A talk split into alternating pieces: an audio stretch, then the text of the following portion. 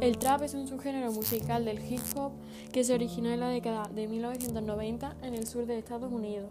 Su nombre proviene de la palabra que usan los estadounidenses para referirse al lugar donde venden drogas ilegales. Este tipo de música eh, usa sintetizadores, cajas rítmicas y autotune y los modos, y modos armónicos menores para darle estética oscura y triste. Eh, también el trap se diferencia de otros géneros por su ritmo.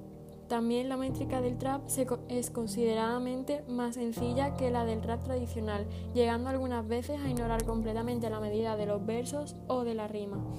Estos dos géneros suelen confundirse habitualmente.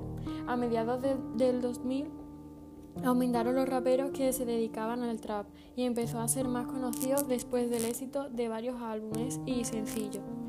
El el trap a España no llegó hasta 2008 y 2010, pero no fue hasta 2012 que apareció el trap como término musical.